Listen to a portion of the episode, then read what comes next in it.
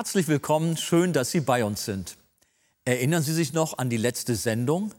Dort haben wir mit einer neuen Predigtserie über die letzten Tage Jesu auf Erden begonnen und angefangen, über seinen Einzug in Jerusalem zu sprechen. Dabei haben wir unter anderem gesehen, wie er als Gottessohn den großen Rahmen der Geschehnisse in der Passawoche kontrollierte.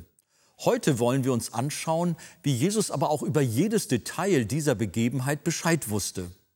In welchen Aspekten das sichtbar wird und welche Bedeutung das auch für uns hat, hören Sie in der nun folgenden Predigt.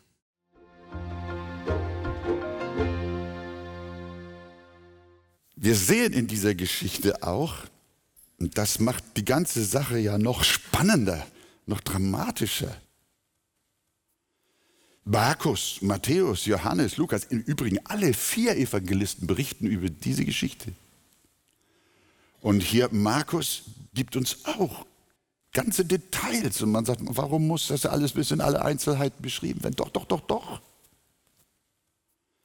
Wir sehen an unserer Geschichte nämlich, wie Jesus nicht nur den großen Rahmen des Geschehens setzt, wie wir besprochen haben, sondern wie er auch die Details dazu bestimmt. Ich möchte versuchen, durch Gottes Hilfe und durch die Kraft des Heiligen Geistes euch ein wenig zu zeigen, welch einen großen Heiland wir haben. Welch einen mächtigen Christus wir haben. Jesu Aufgabe war es ja, das prophetische Wort zu erfüllen. Alles, was die Propheten im alten Bund gesagt haben. Die Menschen sollten an seinen Worten und Werken erkennen, dass er genau der war, von dem die Propheten geredet haben. Und eines dieser prophetischen Worte lautete, Sacharja 9, Vers 9, 800 Jahre vorher, bevor es geschah. Frohlocke sehr, du Tochter Zion, jauchze, du Tochter Jerusalem, siehe, dein König kommt zu dir, ein Gerechter und ein Retter ist er, demütig und reitend auf einem Esel, und zwar auf einem Füllen, einem Jungen der Esel. Wie sollte Jesus nun diese auf ihn bezogene Aussage erfüllen? Er hatte keinen Esel. Er hatte auch keine Eselin und auch kein Füllen der Eselin. Woher nehmen und nicht stehlen?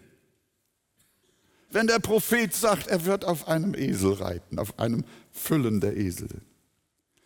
Und jetzt sehen wir wieder die Allwissenheit unseres Herrn Jesus Christus in seiner göttlichen Dimension. Ihr wisst, dass Jesus ja dadurch ausgezeichnet ist, dass zwei Naturen in ihm sind. Das eine ist die menschliche Natur und das andere die göttliche Natur. Die beiden Naturen sind unvermischt in ihm vorhanden. Als Mensch wusste Jesus nicht alles. Aber in seiner göttlichen Natur blieb ihm nichts verborgen. Und so sandte er seine Jünger in den nahegelegenen Flecken namens Bethphage, mitten aus diesem Tumult heraus, den wir besprochen hatten, und sagte ihnen, dass die beiden Jünger, die er sandte, dort ein angebundenes Eselsfüllen mit der Eselsmutter finden. Er sagte nicht nur, dass es dort eine Eselin gibt, sondern dass auch jemand da sein wird, der sie fragen wird, was sie da machen, wenn sie das Füllen losbinden und mitnehmen. Jesus erzählt ihnen ganz genau, was da ablaufen wird. Geht mal dahin, dann seht ihr eine Eselsmutter und ihr Junges ist angebunden, wahrscheinlich das große Tier auch, und nimmt es weg und dann kommt der Besitzer und der wird sagen, was macht ihr hier? Der denkt, jetzt wird geklaut. Und Jesus beschreibt das alles schon so. Und dann weiß Jesus auch schon, was der Besitzer sagen wird. Was macht ihr hier? Und dann gibt Jesus auch Anweisungen, was die beiden Jünger wieder darauf antworten sollen. Ja, was sollen sie antworten? Der Herr braucht es. Der Herr braucht es. Und wenn sie den einen Satz gesagt haben, dann wird der Besitzer oder die Leute die mit dem Esel was zu tun haben, werden bereit sein sagen, okay, das ist in Ordnung, nehmt es, geht. So wünsche ich mir manchmal mein Leben auch, dass ich jetzt von heute ab weiß, wie nachher das Mittag bereitet wird und wem ich dann auf der Autobahn begegne und dass ich dann mit einem Frechen zu tun habe, dass ich dann hupen soll. Ja, und heute Abend wird schönes Wetter sein, da kann ich noch einen Spaziergang. Wäre doch schön, wenn wir alles schon so genau wüssten. Wer würde das gerne haben wollen in seinem Leben? Na, da einige melden sich sogar noch. Ich würde ja sagen, das wäre ja furchtbar, versteht ihr? Das wäre schrecklich, wenn ich schon wüsste, was alles morgen, übermorgen, nächstes Jahr. Das wäre furchtbar. Aber hier gibt es einen Ausschnitt. Hier gibt es einen Ausschnitt. Jesus sagt, ihr beiden Jünger, so wird es euch geschehen. Ich brauche einen Esel. Ich muss nach Jerusalem. Ich muss Jerusalem verrückt machen. Die müssen mich schnappen. Die müssen jetzt endgültig zur Tat schreiten und mich umbringen. Ich muss hier was in Bewegung setzen. Ich brauche einen Esel.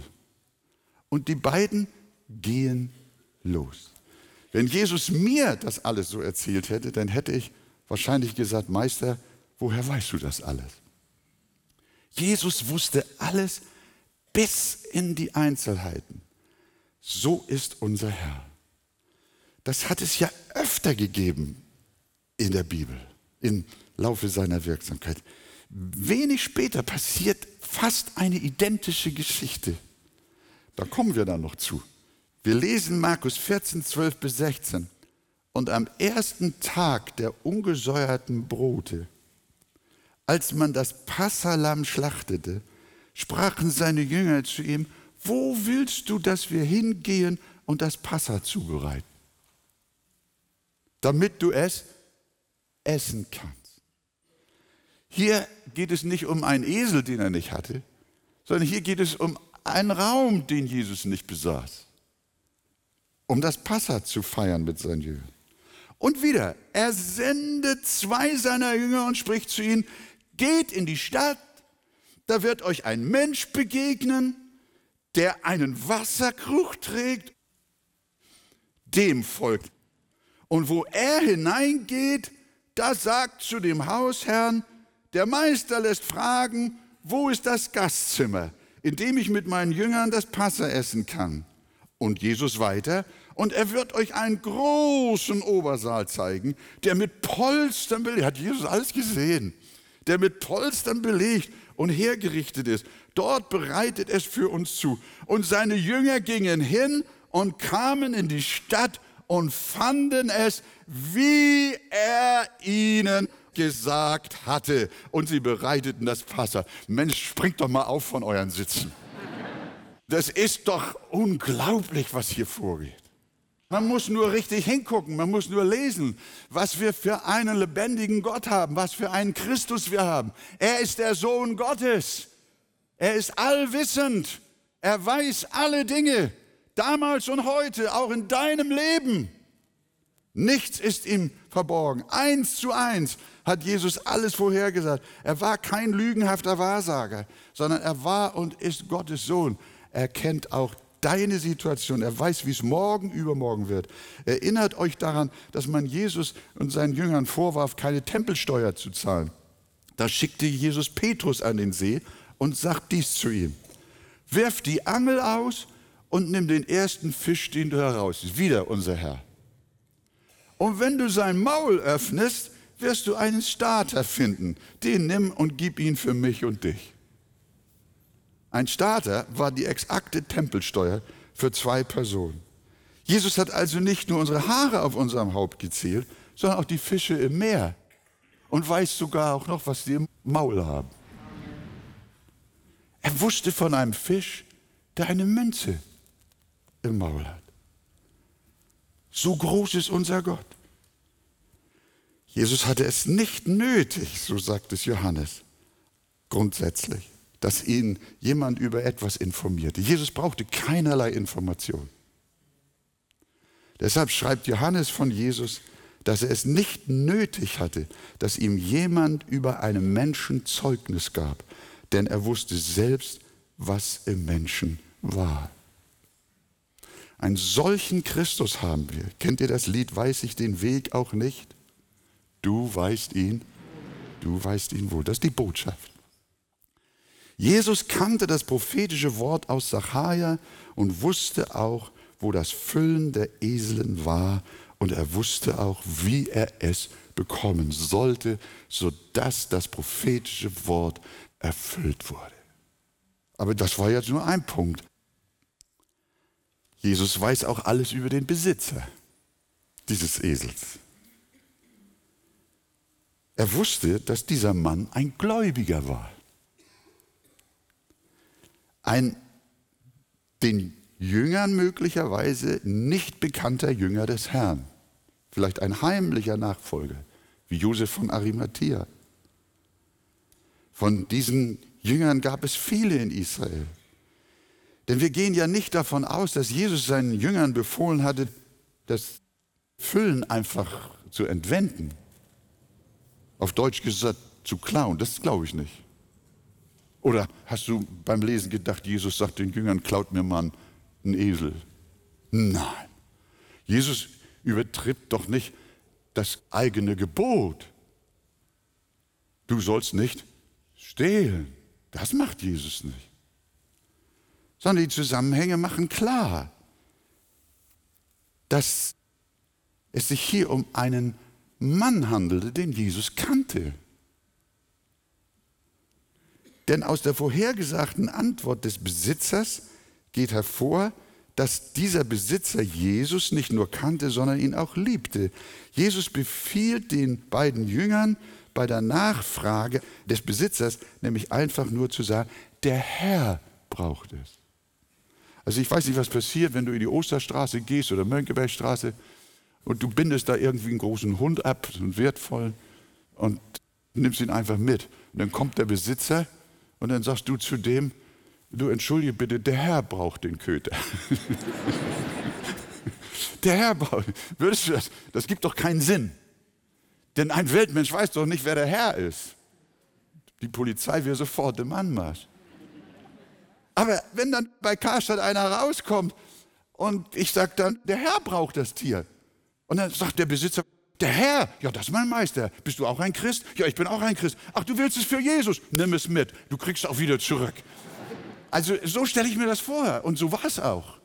Denn es kann nicht sein, dass ein Weltmensch auf den Satz, der Herr braucht es, einfach sagt, dann ist alles okay. Nein, keine komplizierten Erklärungen, einfach nur der Herr braucht es. Das genügt und der Besitzer gab es sogleich freudig ab. Denn er kannte den Herrn. Er war ein heimlicher Jünger Jesu und wollte ihm gern dienen und darum gab es keine Diskussion für ihn, wie manchmal bei uns. Wenn es um dein Auto, deinen Besitz, deine Zeit, dein Haus, deine Wohnung, dein Geld geht, wenn es heißt, der Herr braucht es, dann verhandel nicht, sondern mach es wie dieser namenlose Nachfolger Christi und gib es Jesus gerne. Gib es Jesus gerne. Also der Herr hatte auch gesehen, dass der Besitzer des Eselsfüllen ein Christ war und er das Tier deshalb gerne geben wird.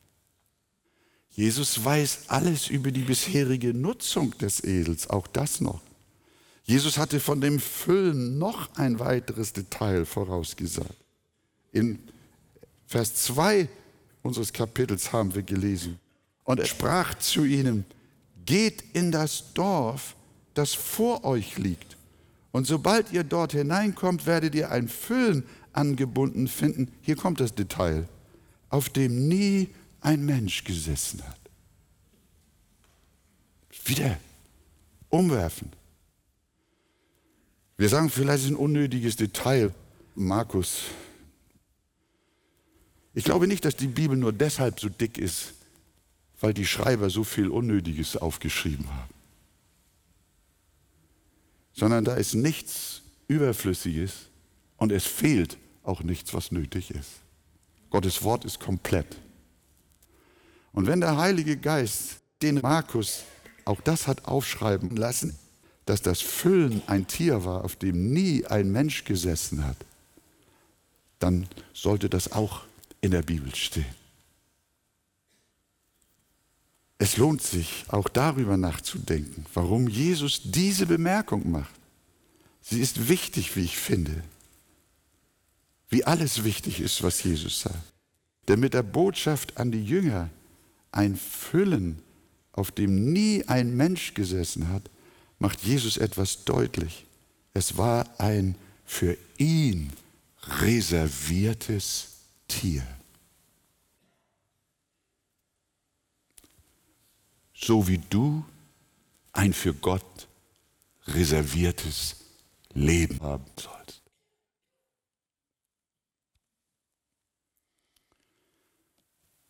Ihr wisst, dass das Ganze auch Maria zeigt, die Mutter Jesu. Maria war eine unberührte Frau. Man kann bezogen auf das Bild des Esels sagen, sie hatte noch nie etwas mit einem Mann zu tun. Sie wurde zu einem Gefäß für Jesus, das zuvor keinem Mann zugänglich gewesen war und das auch zuvor von keinem anderen Kind genutzt wurde. Zuvor wurde nie ein Kind von Maria geboren. Sie war für Jesus reserviert. Es ist der Schrift auch wichtig zu berichten, dass selbst das Grab, in das Jesus gelegt wurde, ein ganz besonderes war. Nachdem Jesus verstorben war, nahm ihn Josef von Arimathea mit der Erlaubnis des Pilatus vom Kreuz ab.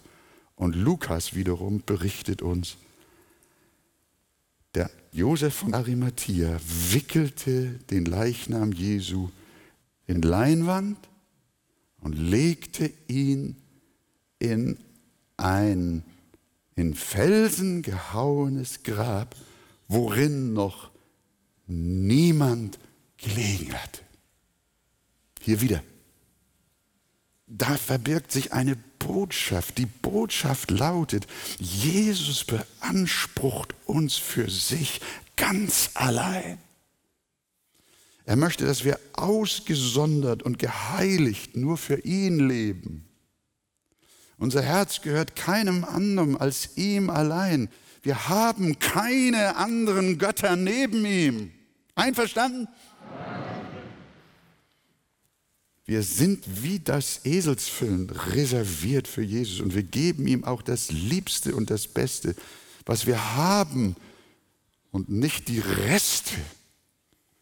Darum, mein Freund, gib Jesus dein Leben schon in deiner Jugend, ihr jungen Leute. Gib dein Leben dem Herrn Jesus schon in deiner Jugend und nicht erst, wenn du alt bist. Gib es ihm, wenn du gesund bist und nicht erst, wenn du krank bist. Ich denke manchmal darüber nach, was mit mir wäre, wenn ich mich jetzt erst im Alter bekehrt hätte. Das wäre schrecklich, Freunde. Darüber mache ich gar nicht nachdenken. Wenn das bei mir so gewesen wäre, dann hätte ich den Reichtum eines langen, erfüllten Lebens mit Jesus nie gehabt. Nur verlorene und von Ungeziefer gefressene Jahre hätten hinter mir gelegen. Manche Leute sagen, ich kann mich ja immer noch bekehren. Erstmal will ich mein Leben genießen. Das ist ihre Philosophie. Solche Leute wissen überhaupt nicht, was sie reden. Wenn sie wüssten, wie kostbar ein Leben mit Jesus ist, dann würden sie sich nicht erst heute, sondern gestern und vorgestern, letztes Jahr und am Anfang ihres Seins bekehren. Jemand fragte mich mal, wenn ich mit meinem Leben nochmal anfangen müsste oder dürfte, was ich dann anders machen würde. Dann habe ich ihm gesagt, ich würde nur eine Sache anders machen. Und die wäre, ich würde mich schon im Leib meiner Mutter bekehren damit ich keinen einzigen Tag ohne Christus leben müsste. Ist das wahr? Ihr, die ihr Jesus habt, Jesus ist die Qualität eures Daseins. Ich sage dir, reserviere dein Leben für Jesus, lass keinen anderen, keinen Götzen, nichts, keinen Wettbewerber mit Jesus dein Leben regieren, dich benutzen. Lass dich allein von Jesus gebrauchen.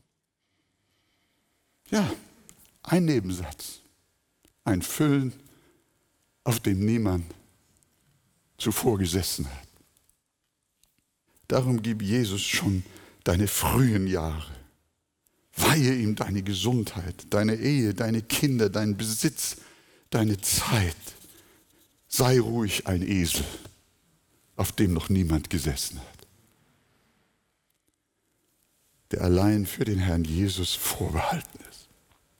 Ja, haben wir nun gesehen, was für einen herrlichen Christus wir haben, der alle Dinge in seiner Hand hält, der die Geschicke deines persönlichen Lebens steuert, aber auch die der ganzen Welt.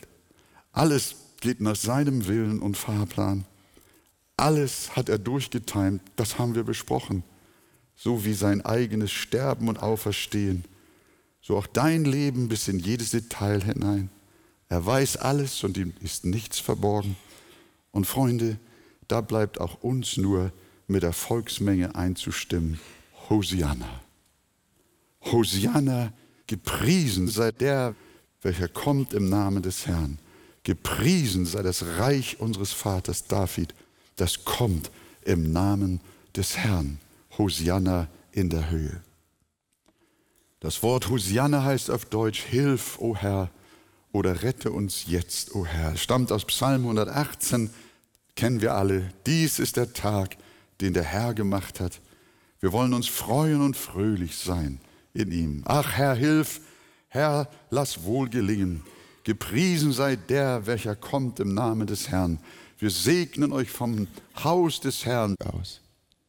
Der Herr ist Gott, er hat uns Licht gegeben. Binde das Festopfer mit Stricken an die Hörner des Altars. Du bist mein Gott. Ich will dich preisen, mein Gott. Ich will dich erheben.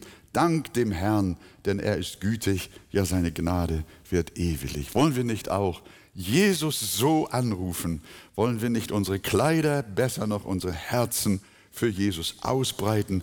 Wollen wir ihn nicht mit Zweigen von den Bäumen, mit Palmen begrüßen und ihn bitten und ihn preisen? Ach Herr, hilf, lass wohl gelingen. Hosianna, sag doch mal, Hosianna. Hosianna in der Höhe. Halleluja. Aber jetzt zum Schluss.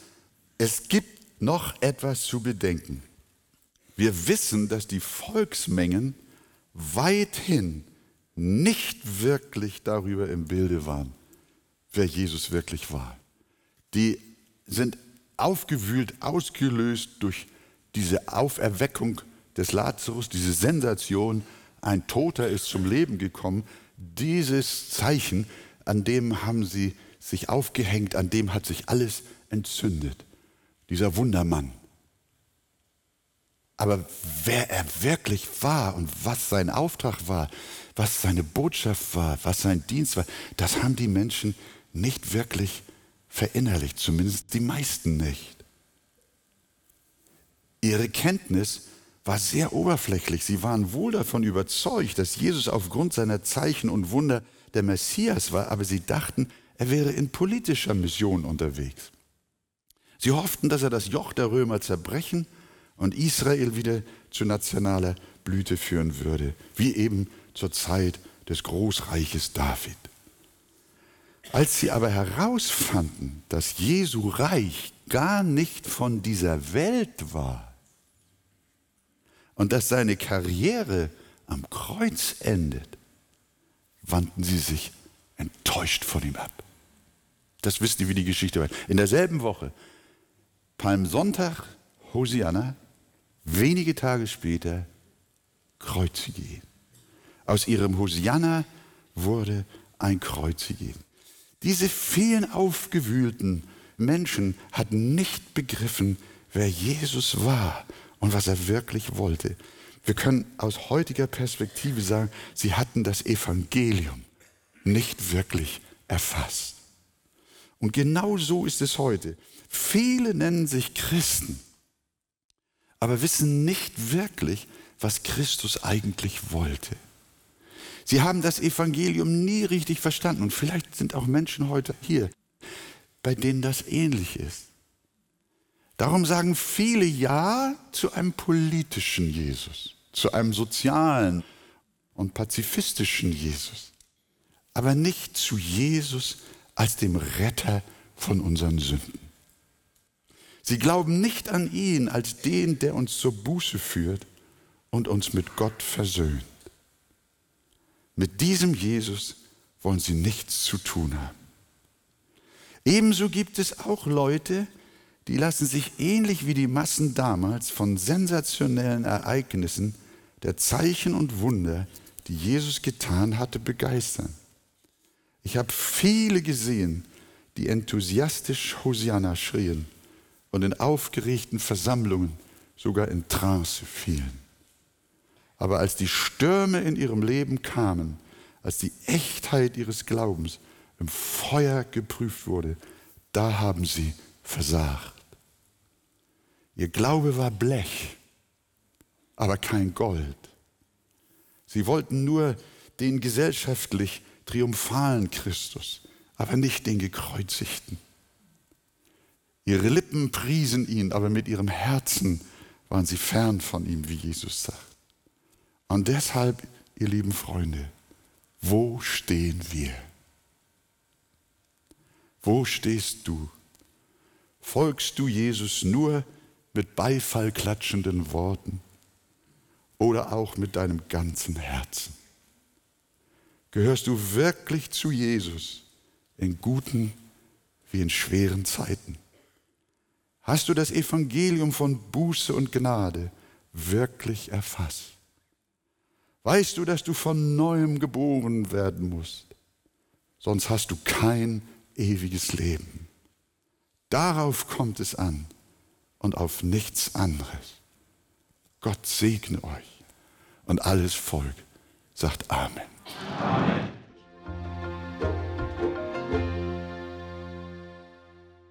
Auch wir sollten unser Leben allein für Jesus Christus leben. Wenn Sie Interesse an vertiefenden Ausführungen zu diesem Thema haben, lesen Sie in dem Buch Das Evangelium kennen und genießen von Pastor Wolfgang Wegert das Kapitel Ein neuer Mensch. Auf Wunsch erhalten Sie von uns ein Exemplar kostenlos. Wir freuen uns über jeden Kontakt zu unseren Zuschauern. Sie erreichen uns per Brief, E-Mail oder zu nachfolgenden Zeiten unter der eingeblendeten Telefonnummer. Näheres zur evangelisch reformierten Freikirche Arche finden Sie im Internet. Wir bedanken uns ganz herzlich bei allen unseren Zuschauern für ihre Unterstützung. Jedes Gebet und jede finanzielle Hilfe trägt dazu bei, dass wir die Fernsehkanzel produzieren und ausstrahlen können. Über eine Spende auf die eingeblendete Kontoverbindung würden wir uns sehr freuen. Das war's für heute. Tschüss, bis zum nächsten Mal.